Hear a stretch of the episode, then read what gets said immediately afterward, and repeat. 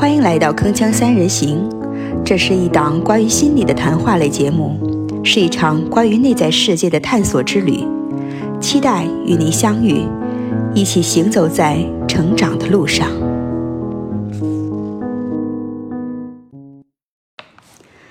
大家好，我是主播静听小溪，欢迎来到《铿锵三人行》第四期节目。本档节目的常驻嘉宾依旧是我们的老朋友，灵魂带有香气的房爱莲房老师，欢迎房老师。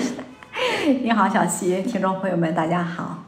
那本期节目的客座嘉宾是张栋，国家二级心理咨询师，沙盘游戏导师，当地广播电台青少年热线栏目特约嘉宾，中学生心理健康讲师全讲师，擅长沙盘游戏治疗和企业 EAP 服务。目前在当地一家世界五百强企业从事员工心理援助工作。欢迎张老师。大家好，听众朋友们好。那么我们今天呢要讨论的话题呢是关于成长的，以及呢对嗯每个人在成长过程中一些成长性的事件的一个分享。那么首先我想问问两位老师哈，是什么是成长？两位老师怎么看呢？嗯，房老师先跟我们说说好吗？就这个成长，我是这样理解的哈，就是其实是对于内在一些突破，这些方面可能包括，比如说认知，比如处理情绪的方式，以及一些应对问题的方式，啊，也就是说认知模式、情感模式、行为模式这几个模式的一种认知和突破吧。嗯嗯嗯。其实我感觉成长是比较一个抽象的一个一个话题，是吧？嗯嗯，它是非常抽象的。说实话，我在没有学心理学之前，根本不知道有成长这回事儿。是学了心理咨询之后，哦，才知道可以成长。嗯啊，并且发现成长的空间是非常非常大的。嗯，你发现了成长的重要性。对，非常非常的重要，因为。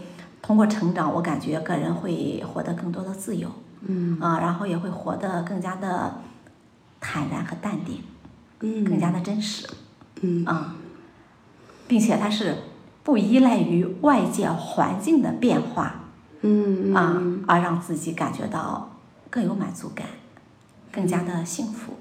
那就说这个成长是呃由内而外的。生发出来的一种力量。呃，对我我想就是说，在心理领域里面说的成长，应该是指的内心的成长，而不是我们个头长得有多大。嗯，那张老师你怎么看呢？您认为什么是成长呢？我觉得成长，呃，我自己的感觉应该是从人格方面来探索。嗯。主要是人格的健全、变化和发展，我觉得，呃，是从这个角度来考虑。嗯，这一点我和陈和冯老师的认识多少有些有些不同。嗯，呃，我觉得就我个人的人格成长来看，我觉得从我人生度过的很多的一些重要的时期，或者发生的一些重要事件，嗯，呃，引起了恰恰促进了我人格的发展和成长，我是认为是这样的。嗯，对，我觉得人格的成长是离不开和社会的交流和。嗯。呃，在社会这种动态的互动，我觉得这个是很重要的一个。嗯，是的，没错。嗯，那么接下来，嗯，两位老师能能不能跟我们分享一下，就是说在呃您的这种成长过程当中，有哪些对个人比较重要的这种成长性事件呢？今天也属于一个探秘吧。嗯，对。呃，房老师先跟我们聊聊。嗯，你这样一说呢，我是想起来这么一件事情。嗯，就是有一次我到一个朋友那里去，嗯，当时呢，他们几个人在玩沙盘，玩那个嗯团体沙盘。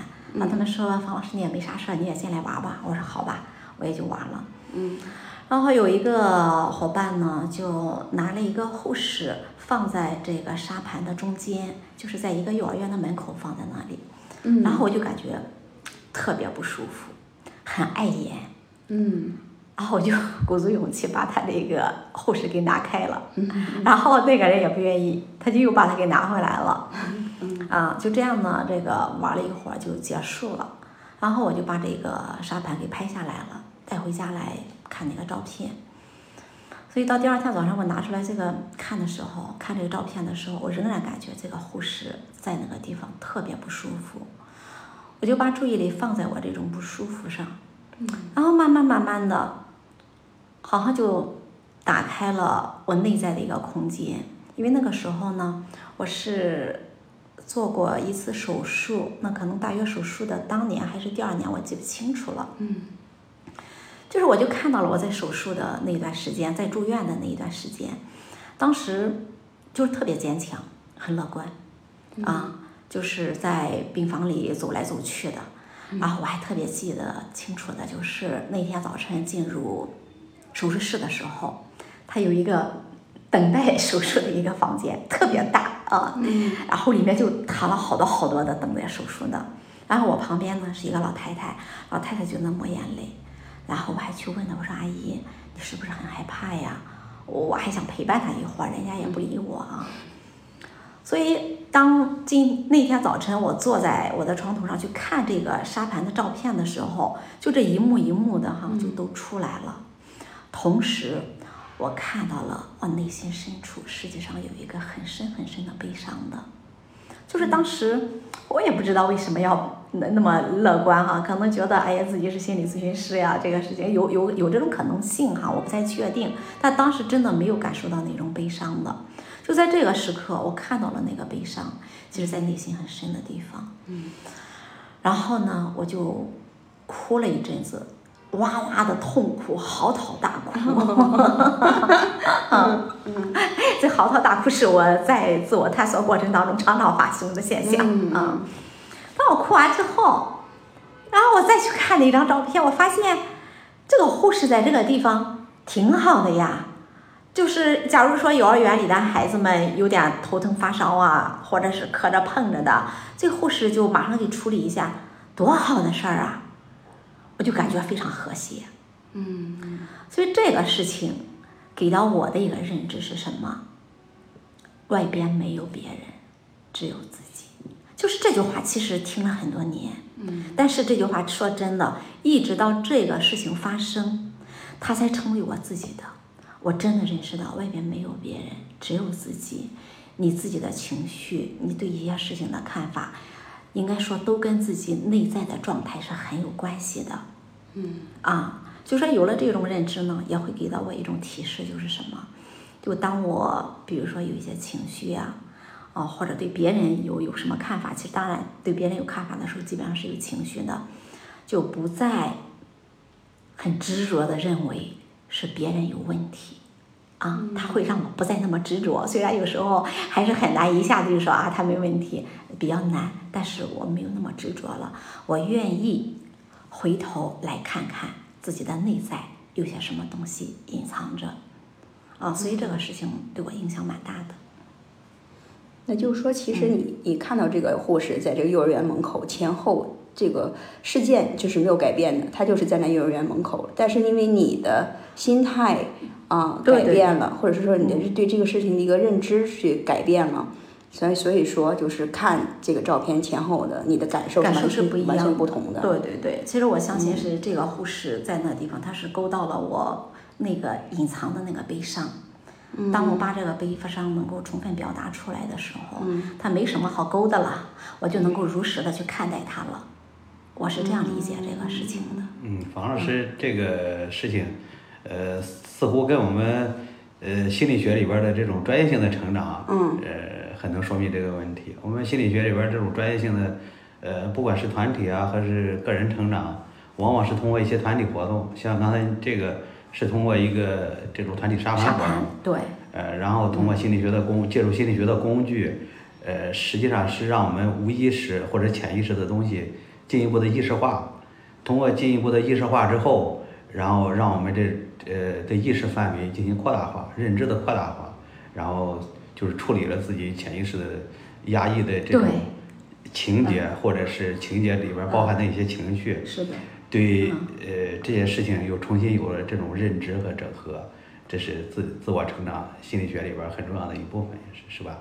对，就是我的成长方式呢，基本上都是通过类似的，就是通过觉察呀之类的。因为，呃，说说，我的生活这个一一直呢是比较安逸的，嗯啊，就也不太遇到什么比较大的事儿，所以基本上就。是会通过这么一些方式，自我觉察。对觉察，觉察对我来说是非常就比如说像刚才你举的例子里面，这个不舒服是吧？对对对我会让你不舒服了，你就会嗯探探索，哎，这个不舒服是是什么？它背后是有一对种什么样的这种内在的情绪啊，或者感受这样的，是吧？是的，是的，我会捕捉住那一些不舒服的那些瞬间，还有脑子里，呃飘过的一些念头啊，我会去借助这些东西进入一个内在的探索。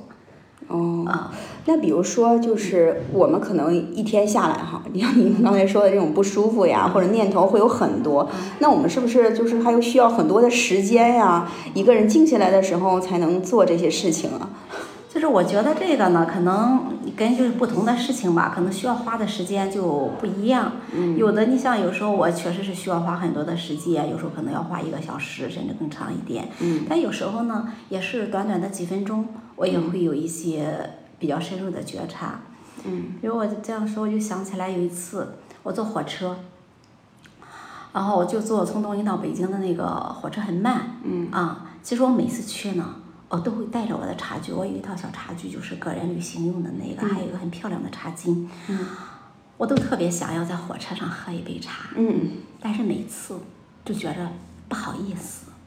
嗯终于有一次的时候，我对面的那个人也睡了，我上边也没有人，我就坐在下面，我就鼓足勇气，我说我一定要给自己泡一杯茶，然后我就去端水，然后去温杯子、洗杯子，然后又温茶、洗茶。嗯就尽管我这样坐着，但是我感觉到我心里其实是有一个紧张在的。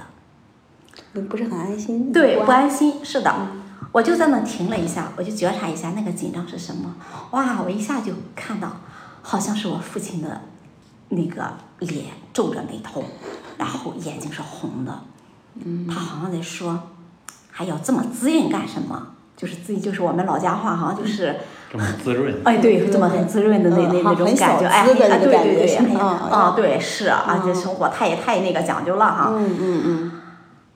哎呦，就就觉得呃心里头就其实是一直在惧怕这个声音的，嗯。然后我就停在那个地方去看着那张脸，就是我我脑海里出现的那张脸哈，嗯。那我就会想到很多很多，我就想到小时候家里头真的是条件很差嘛，我父亲冬天的时候要推着萝卜白菜到我都不知道要多远的地方，反正得两三天才能回来，去换回来一点点煤，然后冬天点炉子用。嗯。啊，我还老觉得，你看点炉子多好啊！每次一刚过完年没几天，我们这家就把炉子给灭了，屋里那么冷，做饭也不方便。你不知道不懂不懂，对，嗯不知道其实是有多辛苦啊。嗯然后看到就是父亲那时候在生产队里嘛，中午回到家里头就顾不上一点休息，然后就要去拧那个露露，我不知道你们知道不知道啊？要浇地的啊，对，就那个大罐头，很重啊对，非常非常的重。哎呀，看到这一些之后，我就看懂了父亲那双血红的眼睛里面，他那个紧皱的眉头里面那份疲惫，那份烦躁，嗯。啊，所以看到这一些之后，我就觉得，其实我的父亲并不是说不允许我们，呃，这样把自己的生活搞得很精致，而是他真的太辛苦了。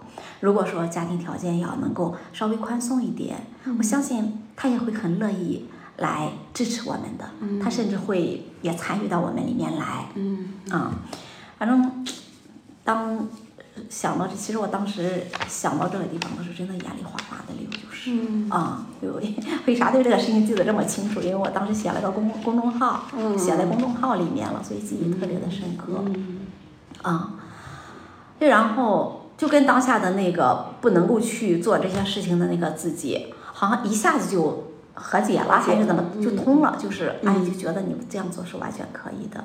啊，父亲也是会允许你这样做的。嗯从那之后，我在任何地方，我都可以拿出来我的小茶具，铺上我的小茶巾，嗯很悠闲的喝一杯茶，啊，就就这样的一个一个我。刚才在听嗯你说的过程当中，我感觉就是，呃，是不是你，嗯，你看到你父亲的内在了之后，你理解了他，然后好像就是，嗯，把他的那一部分对你的期待呀，对生活的一些无奈呀、重压等等，然后就还给了他，然后呢，你自己做你自己，当你没有看到这之前呢，你好像就是说，是嗯，以他的这种视角一直在做评判，作为自己的行事准则，就觉得不允许小资。但是当你看了之后呢，就是让他这个观点你还给他，然后允许你更加允许你做做你自己了。我刚才听有一种这种，我觉得吧，不是说还给他，嗯而是我读懂他了。就是原来的时候，我会认为他那真的是对我的一种不允许，是一种禁止。那我现在看到的呢，他没有不允许我，而是生活把他压得不行了，他没有这个闲情逸致。哦，就是我能够读懂他的那个理解。对我能够对，是的，是，就是我能够透过他这么一种状态，看到他内心深处实际上是愿意我生活很美好的，他内心深处是支持的，而原来呢，我看不到。我光看到他那个皱着的眉头，以为他不愿意，其实他皱着眉头是他自己那种很劳累的生活、高压的生活的一种表达，而不是对我生活的一种禁止。就是我，我对这个会有个区区分区分，对，嗯，是这样分的分的比较清晰了一些。对对对，清晰了，对，是的，嗯并且知道他真的很爱我，他希望我生活的好，很幸福，嗯啊，那更加理解他了，然后就是跟他的关系可能会更更更亲密了那种感觉。嗯，呃，我觉得是会有这一些吧，因为我我爸爸小时候其实他一直是就不太跟我们说话的。就是他小时候一直是不太跟搭理我们孩子，好像天天就，呃，要到生产队里干活呀，回到家就要干搞自留地里的活啊，就这样的情况。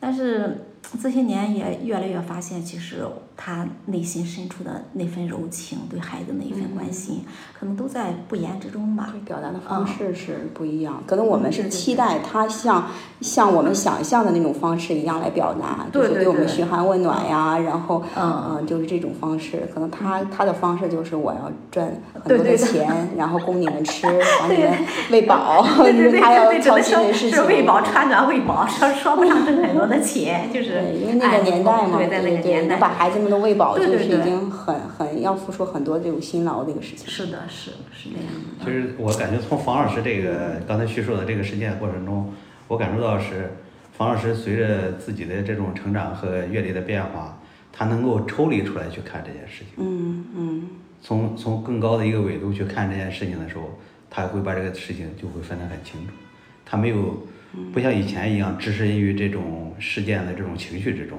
嗯，他能够抽离出来，把这些事情能够读懂、看清楚的时候，这种视角是不一样的，所以说他可能获得这也是可能我们为什么要就是感受这个情绪，它的一个原因，因为它出现了，就可能就是想提醒我们，哎它背后到底是什么东西。那房老师这种方式呢，就是是去深入的深入自己内心，看看这些情绪啊、这种感受啊、一些想法背后的一些东西。对嗯，房老师是这一点做的比较细腻，觉察的也比较深刻。嗯所以说，对于自我成长来说，就是房老师他用这种方式促进自我成长，也是、嗯是非常好的一个方面。那张老师能给我们分享分享您的这个在成长过程中一些重要的事件吗？嗯，您的方式大概是怎样的？嗯，其实我的人格成长，我觉得从我这种环境的变化，呃，对我的影响是很大的。嗯我九岁之前是在农村生活的，嗯我觉得九岁之后就是搬到了油田来生活。嗯油田这种生活，呃，虽然不是城市的生活，但是跟城市的生活是有一些接近的，嗯跟以前那种纯农村的生活方式是有很大的差别。嗯就是随着这种环境的变化，这种呃整个不管是人际关系啊，还是其他的生活呃各个方面的这种变化，给我带来了很大的，可能也可以说是冲击，可能是变化吧。嗯所以说，我觉得我的意识范围一下就从农村就来到了油田这种环境，我觉得对我这种意识的冲击和扩大化有非常大的影响。所以说，呃，你愿意也好，你不愿意也好，你就要适应这种新的环境，就要在这种环境里边儿要生存，要活得更更开更开心、更快乐一些。所以说，就是这种环境的变化，就是逼着你自己不得不去变化。我觉得这一块儿对我的这个这个成长很很大的。如果我一直在农村里继续那样生活下去的时候，可能也就是在那种生活状态里边儿，那种思维方式、生活理念，呃等等等等各个方面，可能也就是延续着那种状态，继续的不断的发展下去。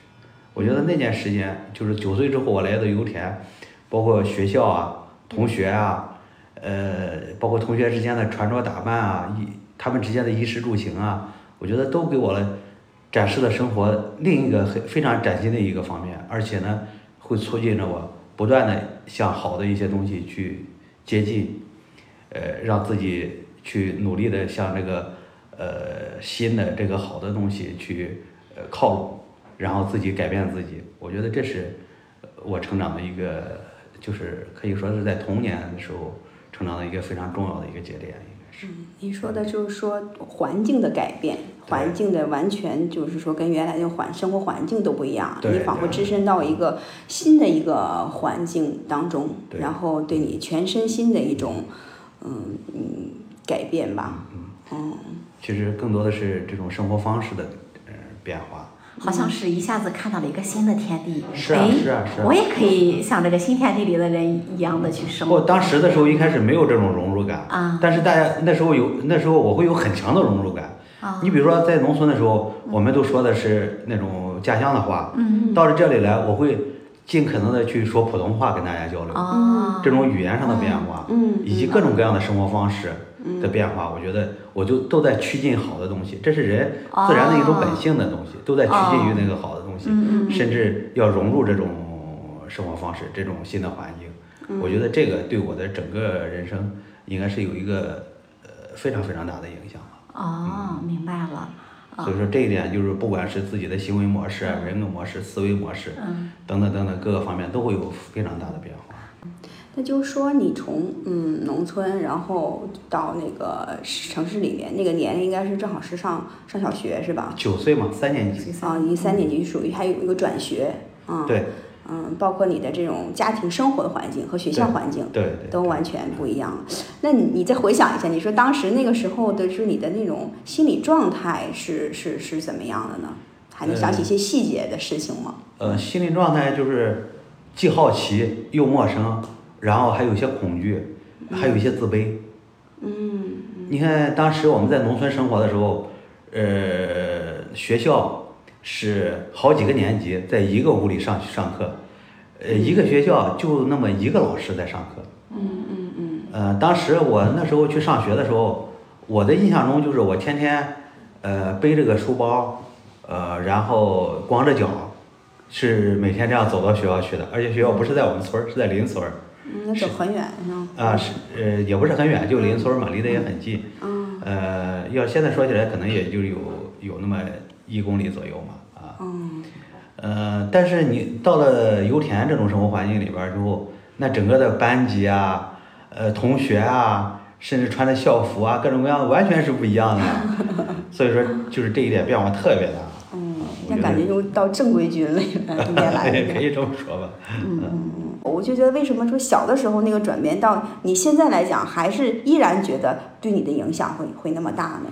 非常大。嗯嗯，因为我觉得我的人生就是可能是从那个点，就是发生了非常大的转转变和不同嘛。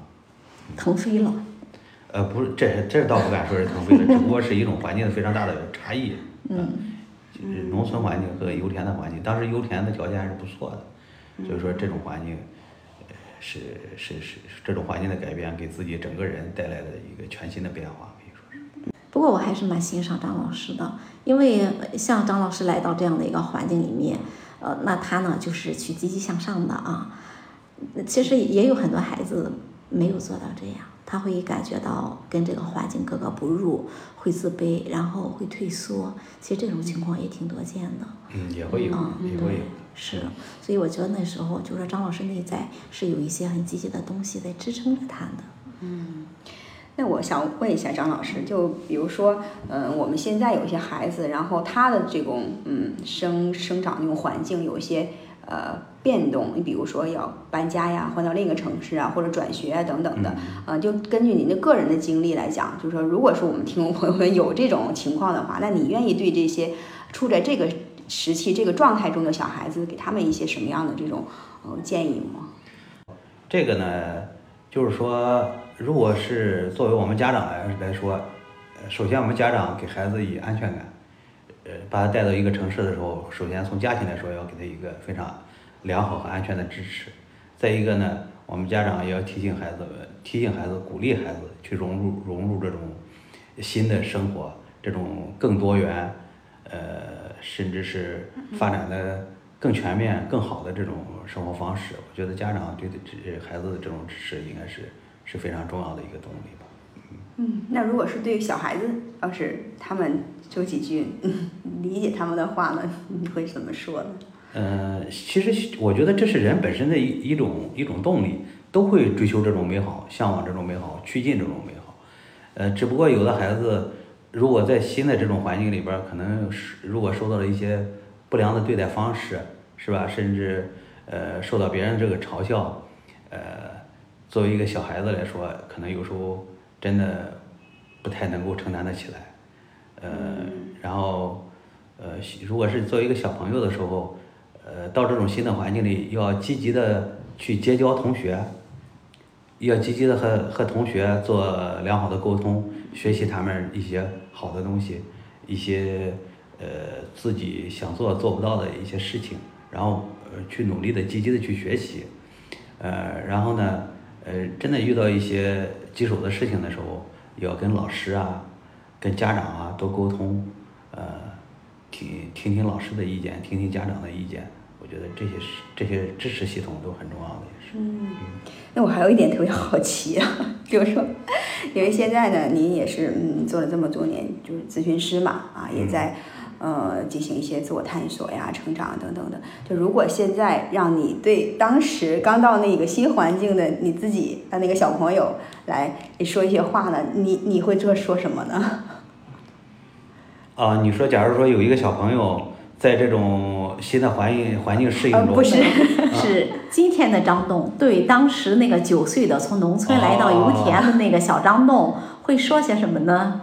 哦，嗯那可能会说，呃，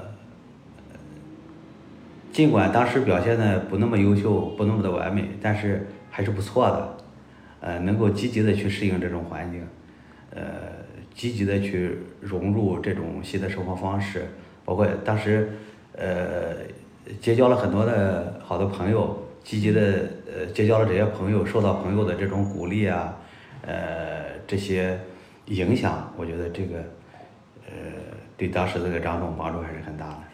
呃，像九岁、十岁的孩子，这种同伴关系是非常重要的。有同伴的这种支持鼓励，我觉得对他的新环境的适应是非常好的。当时我确实有有有结交了一些比较不错的朋友，都给我一些非常积极正向的这些呃关注啊、鼓励啊，这个我觉得是对我来说是很重要的。嗯我很好奇哈，就是说你那么小是怎么样想到这一些呢？去主动的去结交朋友啊之类的，是是你自己就想到的，还是说父母会给你一些呃鼓励呀、提醒啊之类的？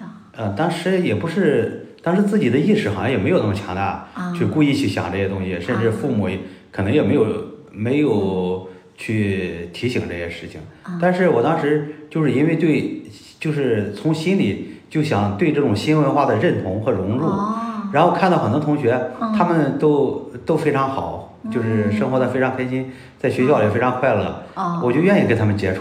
哦，呃，甚至有时候，呃，当时我记得，呃，当时咱们叫吐吐沫，是吧？嗯，吐唾沫，嗯，然后我就不知道这个词用那个普通话怎么说，甚至我就问他们，嗯。呃，然后就是就是迅速的这种融入这种关系。嗯。我觉得当时就是他们本身对我就有非常好的吸引力，嗯。我就特别想和他们接近，啊和他们接近，然后就想跟他们一样，嗯。嗯。嗯嗯，我好像看到了张老师内在的一种力量，一种那种向上的力量啊，它是开放的，嗯呃，可能也是吧。嗯，是一定是这样的。嗯其实我觉得就是回顾我们就是呃从小到大一路走过来这些对自己改变的这种事情哈，然后去嗯、深挖它背后的一些东西，我感觉其实意义还是还是蛮大的啊、因为当时那个情境下，可能我们看待那个事情，跟现在啊过了好多年，我们在回顾那些事情的时候，可能看法不一样了。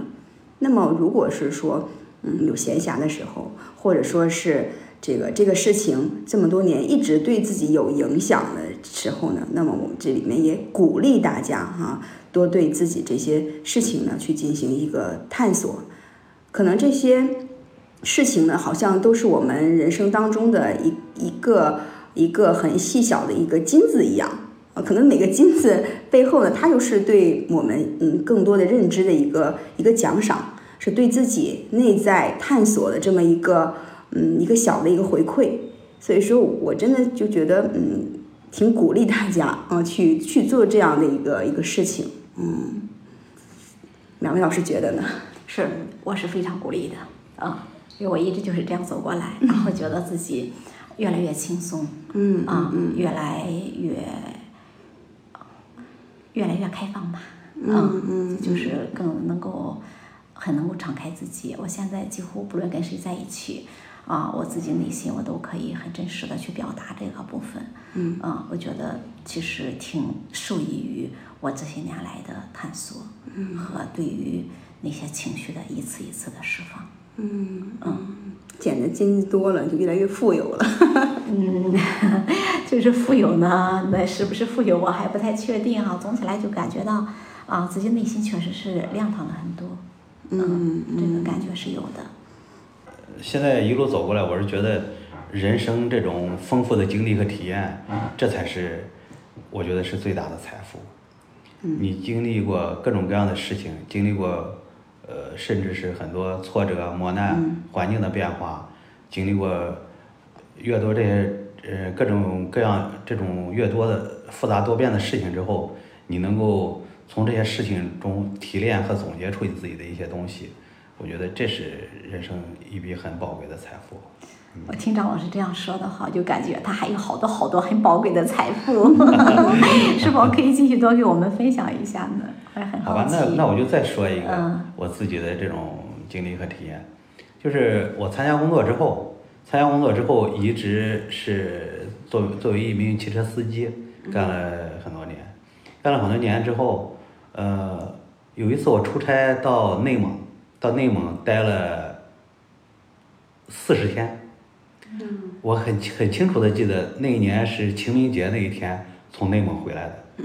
回来的时候，呃，当时我们为什么呃经常要出差呢？因为一个是公司的这种需要，业务的业务拓展的需要，还有一个呢就是呃在外面出差啊，呃这种长途啊，然后我们可以挣到更多的奖金、更多的收入，呃，甚至补贴啊，出差对补贴对对，甚至呃，我们有很多同行都很愿意出差，因为可以挣得多一点。嗯当我呃那年清明节那天回来，呃，结果是在路上走了两天回来的。回来之后，我发现家里出现了一一件很重要的事情，我爱人住院了，呃，是因为胸膜炎住院，就是胸膜炎，就是因为劳累住院的嘛。我爱人本身是呃，他的职业是护士，经常倒夜班啊，而且我不在家，他要一个人要照顾孩子，送孩子上学，呃，倒夜班这种时时时差的变化，这种时间的变化嗯不规律啊，造成了他呃胸呃胸膜炎住院，呃很呃回回来之后，呃，结果爱人也说孩子的脚脖子上就是有一次骑自行车带着他，然后孩子从自行车上摔下来，脚脖子上摔掉了很大一块皮，我一看留当时也留了很大的一个疤。呃，结果爱人住院住了有十几天，出院之后，后来我就在反思这个事情，结果我挣的那点儿差旅费远远赶不上住院费。嗯 还有呢，孩子我不在家，呃，受的这种就是身体上的这种伤害，嗯这个是无法用钱来弥补的嗯这，件事。特别心疼哈。而且我不在家，就是爱人过的这种生活，呃都最后都劳劳累到去住院去了，也让我在反思，我究竟是要是要什么。嗯后来，呃，通过这件事情，我自己的反思之后，我就毅然决然的，就是放弃了，就是这种，呃，尽可能的出差挣挣补助挣钱的这种机会，我就在家里帮着爱人一起照顾孩子。然后那时候我就经常下午只要有时间，我就带着孩子，因为孩子上小学嘛，放学比较早一点，然后就不经常出差，就有更多的这种呃一些呃空余的时间嘛，我就可以带着孩子每天下午去打球啊，呃，孩子也带着他们一帮同学，天呃每天下午呃四点多五点多钟跟着我在体育场打球。那段时间孩子生活的也非常快乐，我们整个家庭也特别稳定。我觉得这个不是用钱可以买来的。我觉得这件事情对我的这种成长和变化影响也很大的。我就注意到张老师特别善于从日常生活当中去吸取一些经验，嗯挖掘一些真谛。是啊，我的心，我的我的心思嗯和那个这种觉察能力，肯定可能没有房老师这么细密。但是我生活中碰到一些嗯呃一些一些事件啊，一些呃状况的时候，我会好像静下心来，我会好好思考思考。嗯，这件事情给我带来的是什么？将来我呃以后要怎么做？呃，让自己的生活会变得更好一些。我是我是这样的。那这也是成为你后来就是说去嗯做一个身份的一种转换呐、或者职业转换的这么一个，好像一个嗯小的引燃点一样，是吗？是一个小的其实不是。动力之源。其实我真正的这种激发我身份的这种变换，呃，不是在这一件事情上，嗯。是在我，呃，还是就是做驾驶员这段时间，呃，其中有一个机会可以到呃我们的一些科研或者设计设计所室去值班，嗯。呃，因为我们是一个设计院嘛，嗯。呃，这种设计所室当时需要有有一辆车专门的值班，嗯当时我通过自己的争取到了一个设计所室去值班。嗯当我到设计所室去值班的时候，我才发现设计所室这些知识分子嗯和我们这些操作系列的工人，他是完全不一样的层次和境界的。嗯他们对问题的认识，他们的世界观，他们的方方面面，真的是跟我会有很大的差别。然后那段时间，其实我对他们是非常非常羡慕的，而且羡慕的同时又非常自卑。嗯，好像当年到城市的那个 小孩子我也感觉又出来这个有点相似，有点相似 对啊。嗯嗯。然后我特别羡慕他们，他们有知识、有文化，嗯。而且有很多人是专是国家取得国家认证的这种设计师，嗯，呃呃有有一定的社会地位，而且有工社程师就是呃我们小时候都想成为的那种人哈。有非常呃在当地，而且有非常大的影响力。嗯我觉得他们身上散发的这些这些味道，嗯让我非常非常的吸引我。嗯后来，这是其实这是促进我职业变化的一个非常非常重要的一个部分。呃，然后在那个所室值班了一段时间之后，后来真的有幸认识了房老师，认识房老师，当时房老师在做心理咨询师培训嘛。对。呃后来房老师把那个我从房老师介绍心理咨询师的书我看了看，哦，我看着非常吸引我。当时我也想，既然人家可以做工程师，可以做各种设计师，我说我也想做咨询师。于是当时我就呃踏进了心理学的大门，然后从那儿一进去之后，就是扎到这个心理学的海洋里。哦，一直孜孜不倦的在 吸收知识的海洋对里畅流对对对，。是这样的。其实方老师也可以说是我的一个启蒙老师吧，应该是。嗯偶遇，河边偶遇，我还记得我们是在河边偶遇的。缘分到了。所以说，我对房老师这么多年来一直保持着一颗呃敬畏之心啊，或者是就是非常好的这种感觉。嗯谢谢谢谢，收到，嗯。嗯，我觉得刚才听张老师讲呢，也是就觉得他也是有这种生命中有一个很强的内在动力。是的，我也发现他是积极向上的一个内在动力。对对啊对对，是的特别渴望就是说，嗯，去向上，对积极、向上的一种力嗯量，在在促使他一路把自己朝向自己的那个呃想象中那种目标去去实现。因为嗯，为什么今天请张老师来呢？其实张老师也是我非常。呃，敬佩的一位咨询师，嗯，因为他就是从刚才讲，嗯，就取得了咨询师之证之后呢，就一直，嗯，去学习各种学学习各种这个嗯心理学方面的知识，然后也是全国各地的去上课，然后一直去实践。然后呢，就是说接接个案哈，在这种案例当中去磨砺自己。然后呢，就是他还成立了为他们单位成立了这个 EAP 的这种呃工作室，对，就是他成立的。我觉得这个也是非常非常非常棒的。所以他这几年的成长是非常大的，所以特别想嗯了解一下这个背后到底是怎么样的一个一个事情。嗯，不是别人一听会不会听咱们三个在互相吹捧？啊，我觉得，我觉得可能没有吧。对，其实我觉得，其实这是应该是一种欣赏更多一些的。对对对，我确实看得到是内在的这种力量哈，一直是，嗯。呃，要说到这里，其实我觉得，要是从心理学的角度讲，我们每个人都有这种积极内在向上的这种力量，只不过是可能是在某一个时期，或者是在家庭，或者是在童年的时期，嗯，被生命中的一些同重要他人。可能把这种内在力量蒙上了一些灰尘，甚至是呃摧毁了，甚至是破坏了这种内在的力量。对对，是是这样的。可能有一些人，就是比如说面对你像你说到那个呃工程师的那种琐事的时候，他就会就是说可能会很自卑。就是如果是跟那些人去比较的话，那么自己可能就觉得呃比较渺小呀，然后说呃自己。呃，肯定是成就感啊，不如那些工程师成就感那么大，可能有这种有这种自卑。然后呢，但是他可能不一定会要去改变，说我也有一天要像这这些工程师一样，成为一个什么什么咨询师啊，或者是其他的一个什么师。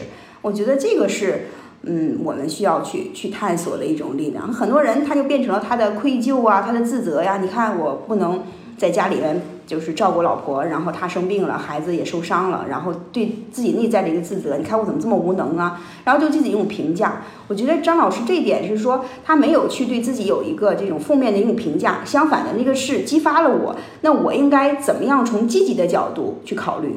然后好像是对这种事件呢做了一个升华，都是他这种身份的改变的一种动力。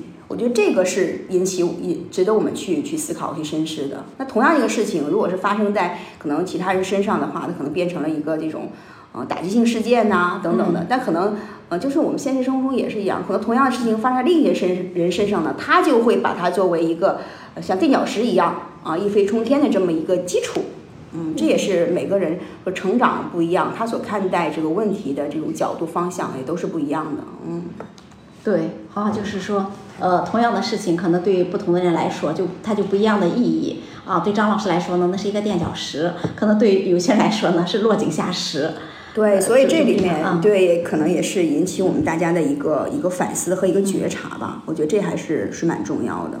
嗯，是的，我觉得小溪对这个提炼的这个点，对，嗯，因为很多人可能这个事情发生当中就觉得，哎，是不是因为我不够好，所以我才没有成为那样子？那么可能然后就定性了，然后就结束了，然后就一直生活在这种我不够好的这么一个生活状态当中。嗯。但如果说今天其实我们聊这个话题，可能让大家看到另一面，哎，那我不够好，那我还可以做什么？我可以怎么做？我可以改变自己的生活，改变自己的选择。我觉得这也是一个新的视角，然后我觉得我的收获还是挺大的。嗯嗯，是，嗯。那房老师再跟我们聊一聊您的这个 生活世界好吗？成长型事件，嗯，其实我觉得，我我真的，你说我成长，好像我也没太有，有多少就是说这种，哎呀，感觉到生活当中有个什么什么事儿啊之类的，好像那您就是说是一直在这种一点一滴，好像是每天的觉察当中吗？对，我是的，我觉得我确实是比较爱去觉察，通过很小很小的事情去觉察，对，一点一滴，反倒这些很大的事情。我还没太有感觉，比如说我在零八年的时候辞掉医院的工作，因为医院的工作是非常的稳定的，收入也是比较可观的啊。但是呢，我就当时也是有点因为孩子上学的原因嘛，我就好好一点点忧郁都没有。然后很多人就说：“哇，你好有勇气。”我说：“这对我来说不是勇气的事情，根本不需要勇气啊，就是非常简单的，或者说呢是我盼望已久的一件事情。其实它带给我什么呢？”我好像也没太意识到它带给我什么，不过我觉得倒是可以去，我回头去思考一下这个问题。对，啊，其实我也是从农村出来，到这一边来上卫校的。那当时我们班里头有四十个人，有三十一个人是油田的子女，有我们九个人是农村过来的。我们这个九个人里面有两三个同学家庭条件也是挺不错的。呃，我当时好像我也没有太大的感觉，但是我意识到，就是比我高几届的老乡们啊，就是一些姐姐们。就会问说呀，那个油田的孩子会不会瞧不起你们从农村来的呀？我觉得好像还好，没太有，可能也也也是因为我就一直学习成绩特别好，所以内心里特别自信，可能跟这个有关系，就就没太有什么很触动我的，或者说其实应该有哈，只是我没有往意识里面去的，有有这种可能性。嗯，从这个心理学的发展规律来看。就是作为学生时期，这个学习好是一个很重要、很重要的一件事情。对对，因为它可以嗯弥补很多的。呃，不是，它可以促进我们这种能力品质的呃奠定。嗯。学习不好呢，对自卑这一块儿是会促进我们自卑的产生的。嗯。所以说。你小的时候是看待成绩是是比较重要的事情。嗯。这个事情确实，它就是这样。如果你看我们在很多的学生在这个呃初中啊、高中啊，甚至小学阶段，他学习学习学习特别好的时候，他这种能力的品质奠定了之后，将来他在社会上，他会很多时候他要追求那种还是追求那种好的感觉，嗯，是吧？他会追求这种好的感觉。如果他一直学习成绩不太好，嗯，你像有的人可能就会觉得。他会自卑，是吧？我就这样甚至到去社会上，他觉得哎呀，本来就比就就呃不比别人好嘛。有时候可能会安于当下。当然呢，我们就是从自卑，有时候会从两个角度去对人生有影响。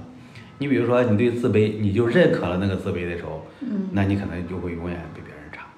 如果你从这个自卑中你获得了，你要超越你自己的力量的时候，那你你可能。让你自己的生活，让你自己的工作，让你的各个方面也都会比不比别人差，甚至有可能会比别人好。嗯嗯嗯，我觉得刚才小西提的这个问题真的是挺值得我思考的。我刚才说我的生活好像挺挺挺顺着的，但实际上里边有很多变化。比如说我在医院里面，其实也是换过两次工作的，就是我从事了三个工作。一开始是在病房里面，后来去了药房，然后后来又去了门诊。啊，但是我好像。没太有意识到说这些东西带给我一些怎样的影响。其实我觉得这里边有两个方面哈，一个就是说，呃，像您刚才说的啊，你可能没有认真思考过说这些呃转变到底对你有哪些影响啊，就是没有进行深深深层次的这种去探索，这个可能是一方面。还有一方面呢，就是说，呃，别人以为的就所谓的这种重大改变，但对你来讲并不一定是这样。对，嗯，对，这这这个倒有可能。是啊，对，我觉得还是还是需要去去反思一下，这个是怎么回事儿。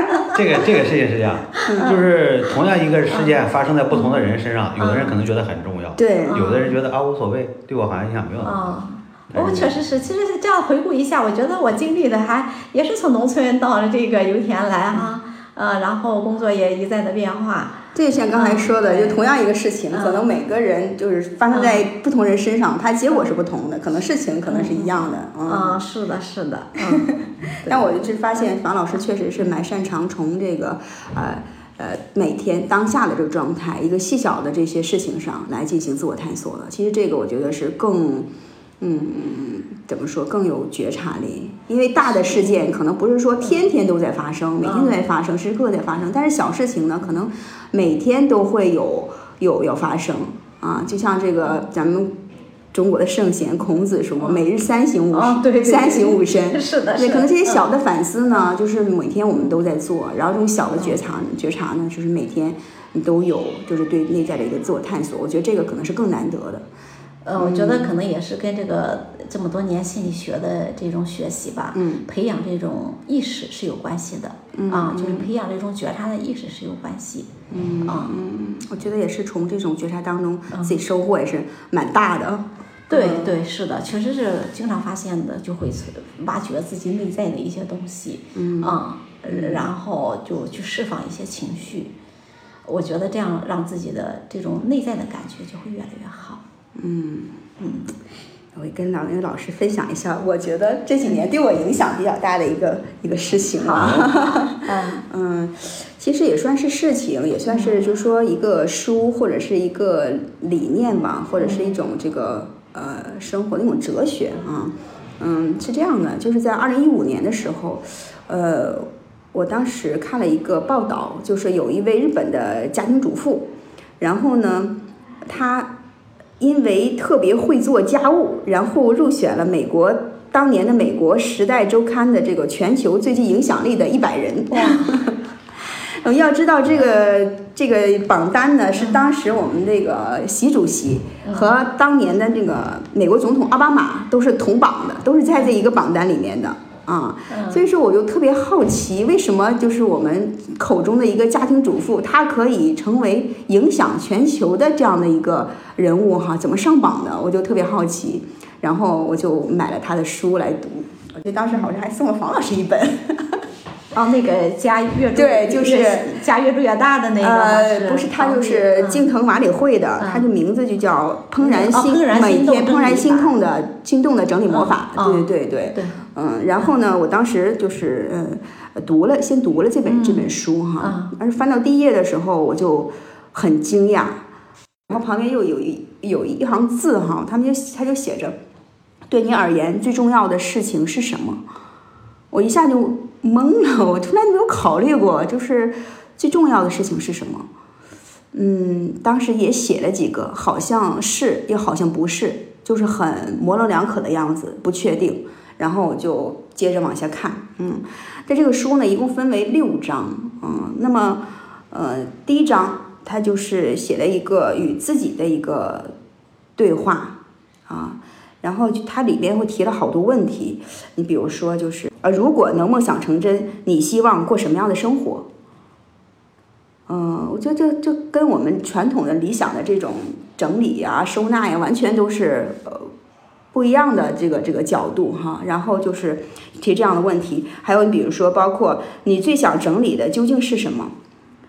呃，它这一点呢，就是让我觉察到，其实我要跟自己有很多的这个互动，跟自己有很多的沟通和探索，呃，对自我的探索是是比较多的，嗯，然后呢，就是通过他这些提问呢，我对自己的提问呢，慢慢的更加认清我自己了。其实我就比如说，我是比较看重秩序啊，比较看重整洁啊这方面这方面的这个嗯对自己的一个了解。然后，嗯，紧接着呢，就是第二章，他就是说，呃，与你家和你的物品的一个对话，然后他又会有一些提问，呃，让我们思考，比如说说，假设你的家是有自己的个性，那么他会是一个什么样的人？啊，或者是到目前为止陪伴你最久的物品是什么？好像他的每个问题我都要思考好久，然后最后答案呢？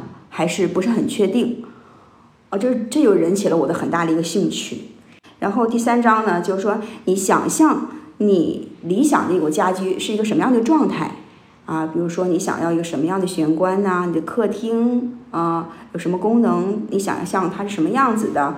包括卧室啊、什么这个厨房啊等等等等这些这些这些环境，你都想象他想要你想一个什么样的一个状态？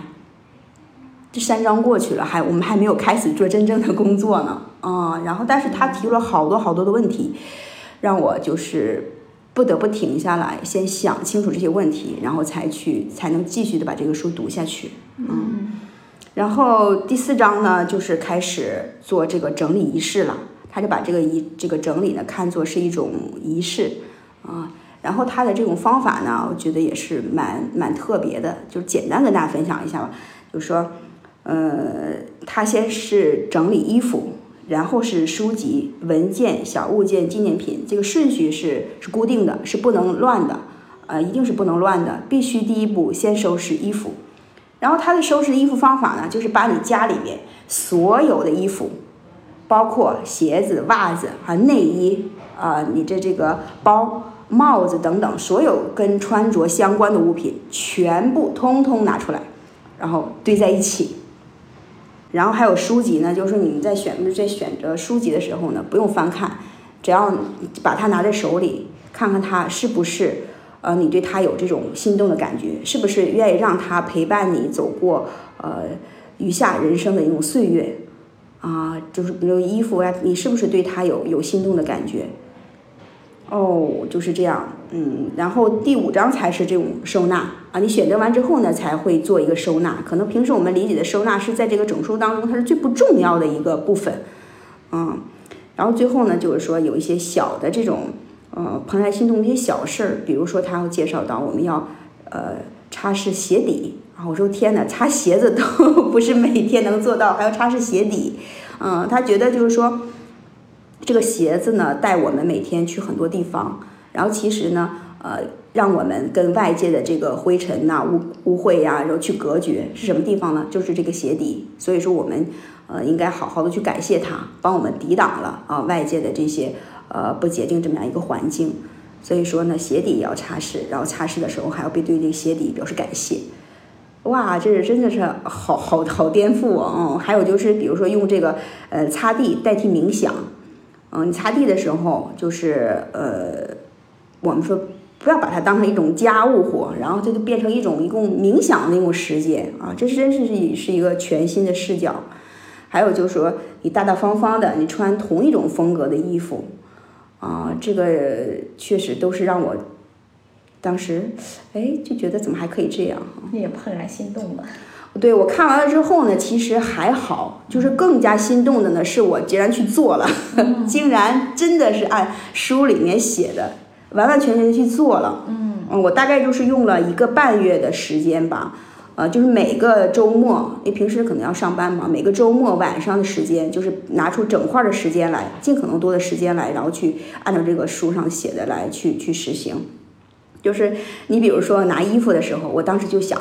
哎，不用都拿了吧？我好多衣服我已经叠得整整齐齐的，放在柜子里哈，然后都都已经装好了。我要把所有的拿出来，我的工作量是不是太大了？我会不会崩溃啊？会疯掉啊？嗯。当时我想，我就想试一试，到底会怎么样？那既然他能成为这个影响全球，呃，这个最具影响力的一百人，他就肯定是有他的这个功效的哈，是不是？我就想尝试一下，然后我就。我还是觉得毅然决然的，我就把那些所有的那种大包小包整叠的整整齐齐的衣服全都给摊开，全都扔在床上，然后还有包啊、帽子等等物品。我摊完之后，我就真的惊呆了。我的天呐，我的东西居然有这么多，真的像一座山一样堆在床上，就特别特别的夸张啊！我就惊呆了好半天。然后后来，我就一件一件的，就是按照他说的那种“是否怦然心动”去整理，然后。整理的过程当中，我就像被这座山埋住了一样，哈，就是不得不，呃，一个小地方一个小地方去挪出来那么一个一个地方，嗯，然后就去去去整理，嗯，但是就是过程其实非常的痛苦，也挺抓狂的，非常消耗体力哈。但是过程当中呢，我就会发现，嗯，有一些东西哈，就是特别的，嗯，能触动我。嗯，把尤其是当我收拾到那种小物件的时候，嗯，就有的时候像方老师说的，哎呀，就是会会流泪，因为我把那些小东西拿在手里的时候，嗯，啊，有一次就是我拿了一个小发卡，一一群就是这个这个一一些小发卡，就小的时候戴的一小发卡，我也没适合，就没有把它们扔掉。然后呢，我就看着我小的时候戴的这些东西，哦，我就特别难，特别特别的难过，嗯，因为那个时候好像就是。我只能从很便宜的那种就是东西里面来找喜欢的东西，而无法真正的去找我真正喜欢的东西。所以说那个时时候，我就意识到那一点的时候，我就觉得真的是特别特别的难过。像这个在这种能触动内心的这种时刻，在这个整理过程当中是非常非常多的，好像是哭了好多次。嗯，对，就是说确实是触动到内在的很多点了。嗯。然后就是以至于整理完了之后，真的就是好像脱胎换骨一样。我这个书当时的封皮上写了一句：“整理啊，真正的人生从整理后开始啊。”我觉得这个好像就是一个噱头。但是我整理完了之后发现，好像真的是真的是这样子的。你新的人生就是翻开新的篇章了。啊，就内在的空间特别特别的大，整理完了之后啊，心态也变得非常的从容和平和。嗯，然后通过这个事情又确定了自己那种穿衣的风格。啊，以前就是走到这个商场的时候，总是说，哎，不知道选什么穿什么，经常是为搭配啊苦恼哈。现在我走到商场里面，我就知道哪件衣服适合我的，又选衣服非常快，然后稳准狠，不犹豫。然后即使这些衣服都单单个拿出来的时候，也能搭得上，因为都是我的那种风格。一穿出来之后，我也会觉得很安心，不会觉得哎哪件衣服我今天穿出来觉得特别别扭。没有，这这居然把我这个问题给解决掉了，嗯。然后就觉得，哎呦，我原来我这么富有啊！就是收拾那个打火机，我居然就收拾出来了将近小二十个打火机。虽然我老公也不抽烟，然后，然后我平时对也没有注意，就是突然发现这东西怎么这么多，然后把它们整理在收集在一起，放了一个小盒子里面，啊，就类似的事情啊，就觉得发现其实自己什么都不缺，家里真的什么都有，啊，就觉得特别特别的满足哈。就是对物质的依赖也是降低到了历史的最低点，嗯，也更加的了解自己了，嗯，他就是说，你的这个柜子呀，最后就是厨子呀，收拾完了之后哈，就是每当你打开的时候，心情都非常非常的愉悦，嗯，因为很整齐，很整齐，然后都是你喜欢的东西，对对，你整个在家里的时候，你就感觉都怦然心动了，啊，嗯，就是。因为当然书里面有很多细节呀，不可能在这里面完全都讲述啊。但是就是整个在这看书啊，最后把它变成我自己实践这么一个过程来讲，对我来说，我觉得是非常宝贵的一次成长经历。嗯嗯嗯，明白明白。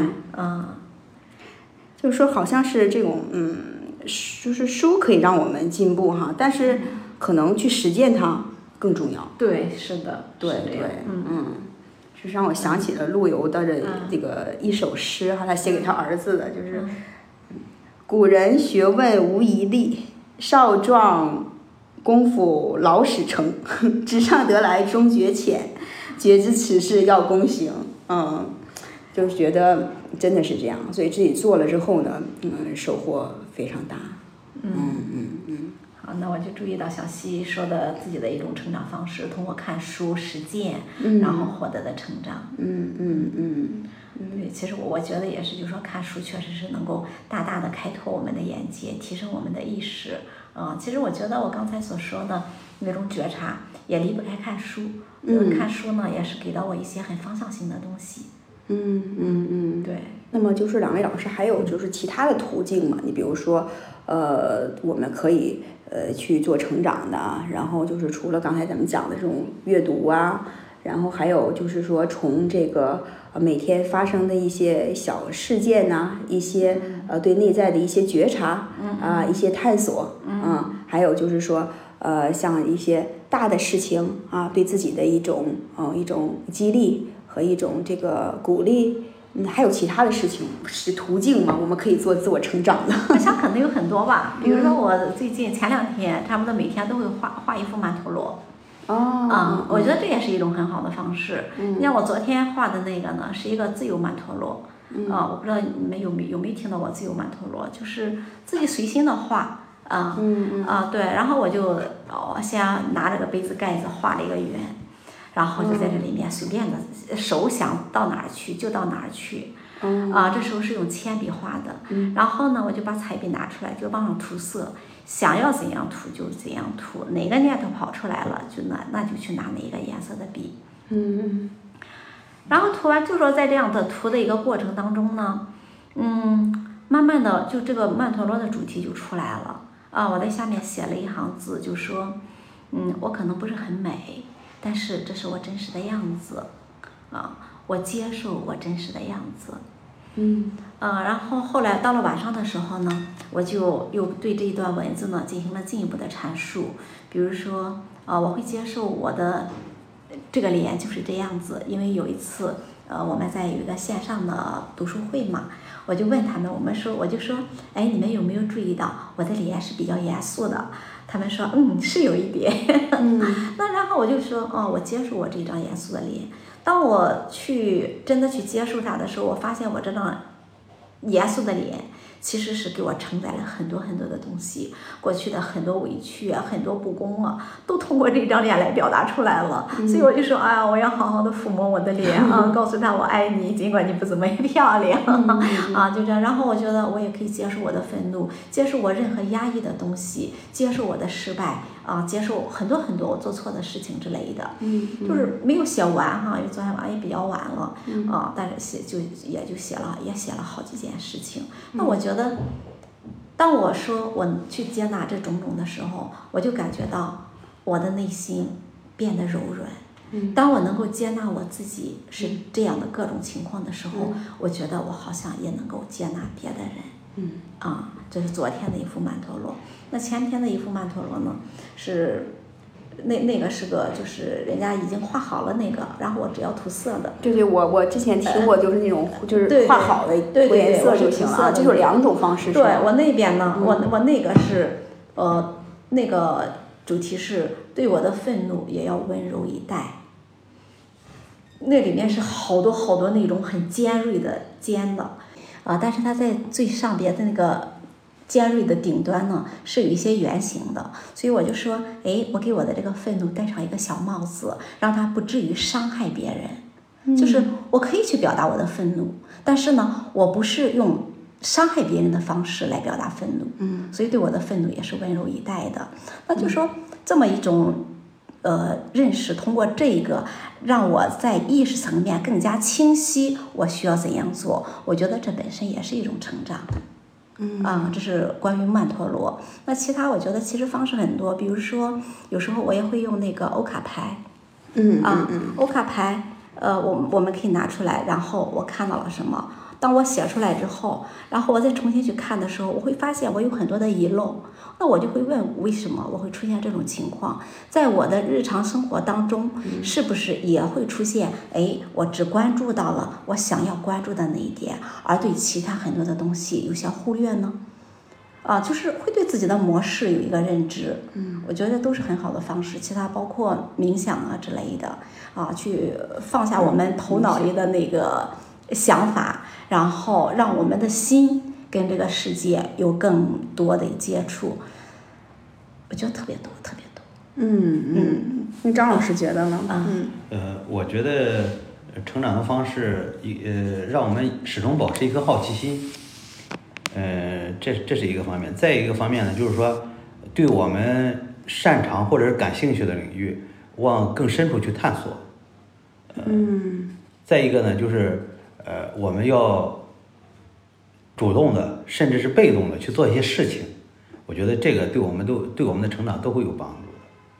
嗯接受更多的挑战，啊，嗯也啊，对，会促使自己更加的成长。对，其实像你说，要是我们要是去勇于接受一些不同领域的挑战的时候，嗯这会对我们的意识扩大化会非常有帮助。对对，呃以前我们嗯不敢做的，甚至是呃恐惧的、担心的，嗯，呃这些东西，我们通过去做这种有挑战的事情，哦，原来发现还有另一个世界更精彩。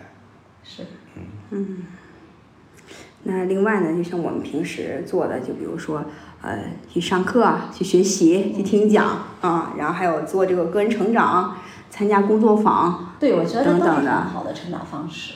对，我觉得最重要的时候是你个人真的想去成长，那么就是，嗯，愿意去寻找适合自己的成长的一个方式啊。对。成长都是永远无止境的。是的，是的，我觉得可能要考虑各方面的因素啊，哈，你的时间呀、金钱呀、精力呀，各个方面的对对，还有你自己的个人的兴趣，嗯。其实从精神分析的角度讲，就是我们每个人都有自己的这种向好性和向失性，也就是说这种方向性、这种积极性、动力性，其实都有的。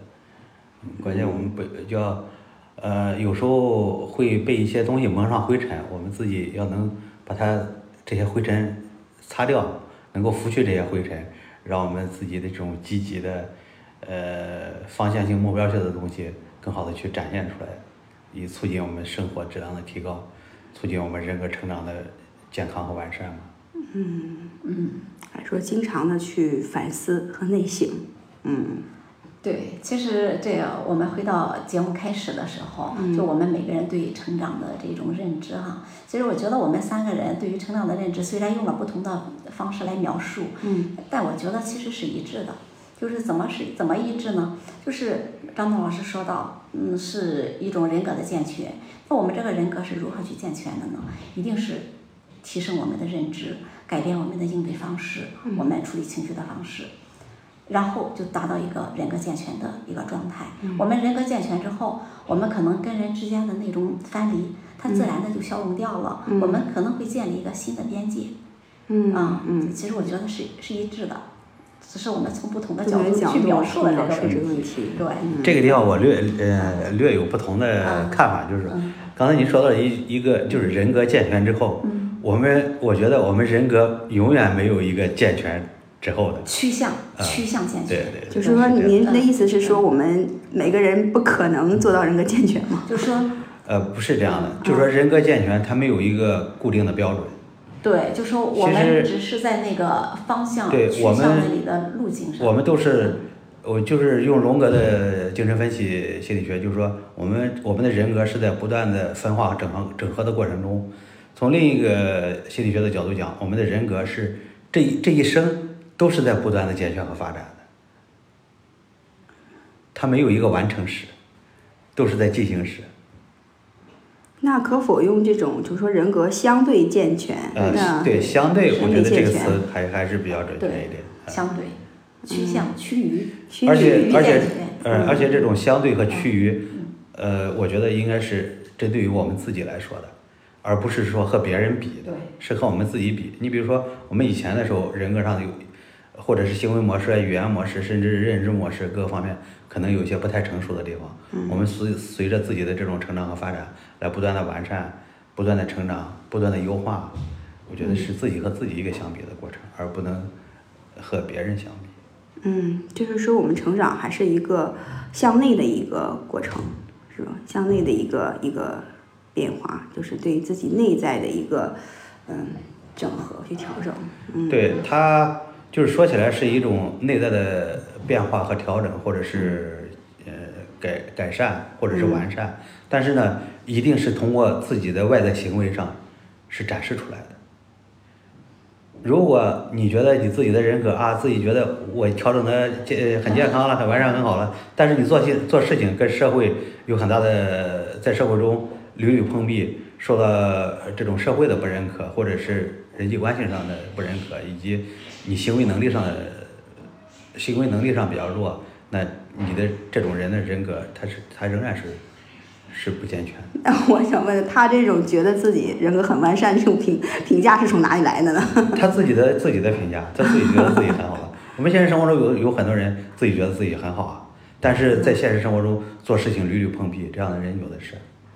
嗯，看来这个成长啊，真是嗯非常非常宏大的一个话题，也需要我们投入很多的这个时间和精力去讨论啊。我想这可能也是我们节目存在的意义所在吧。对啊，其实今这一次说到说要讨论这个成长的话题，我就有一种直觉是成长是一个大海。那不论我们三个人在这地方说多少，可能都仅仅是我们驾着一叶小舟，在这个大海里面游了那么一会儿花，嗯啊，只是仅此而已。对，本身我们自己的意识范围就是有限的，所以说我们只能谈论我们意识范围之内的事情。对，有很多我们意识不到的东西，我们感受不到的东西，甚至我们没有体验过的东西，我们也无法分无法分享给大家。所以我们要相互分享，相互学习，所以我们要抱团思考，共同走在成长的路上。嗯嗯。那么记得呃，希腊的这个大哲学家啊、苏格拉底曾经说过：“未经审视的人生是不值得过的。”嗯，我希望呢，这种审视啊、也是成为我们成长的一种嗯底层的一种力量啊。嗯，跟自己越来越和谐，能真正的享受到我们生活当中的美好啊，珍惜每一天，每一天都过得很精彩。嗯啊，我就觉得这个成长是很重要的话题。我现在在医院里看到了很多的现象，嗯，就觉得如果年轻的时候不做好成长，年老的时候可能也有很多麻烦。我想这个就要不然以后我们再找机会去说，因为要再讲展开讲，可能需要花很多时间。对，是的，是的，嗯，也欢迎朋友们期待我们以后的节目。嗯，呃，我觉得，呃，人格的成长要通过主观和客观的检验的。呃，你的人格是否健康完善，是看你自己的这种人格特质，你表现出来的一些方方面面是否跟社会。是否符合社会的这种潮流，符是否跟社会吻合？你的一些言语和行为是否能够适应社会？我觉得这个是可能是一个检验的标准吧，也是给我们提供了一个比较呃现实的一种视角，是吧？嗯嗯。当然，这个事情也不是绝对的。你比如说，在呃一些社会的某些变革的时期，有些伟大的呃思想家或者一些伟大的人物。他们的思想和行为可能跟社会是不统一的，甚至是逆社逆社会的潮流而，呃而而而想或者是而做的。当然呢，我们还更重要的是，我们看这种思想和行为是否对社会对人类有更积极的意义。我觉得这个也是很重要的一个方面。对，我觉得张老师说这一点，我是非常认可的。就是说，我们是是不是趋于真理，是否趋于真相？我感觉这一点是很重要的。嗯。好的，也欢迎嗯收音机前的听众朋友们参与我们的讨论哈，跟我们互动留言。那我们今天关于成长和成长型事件的话题呢，就暂时聊到这里。那么谢谢两位老师。嗯，谢谢小溪，也谢谢朋友们聆听。谢谢大家，那再见。好，拜拜。好，见。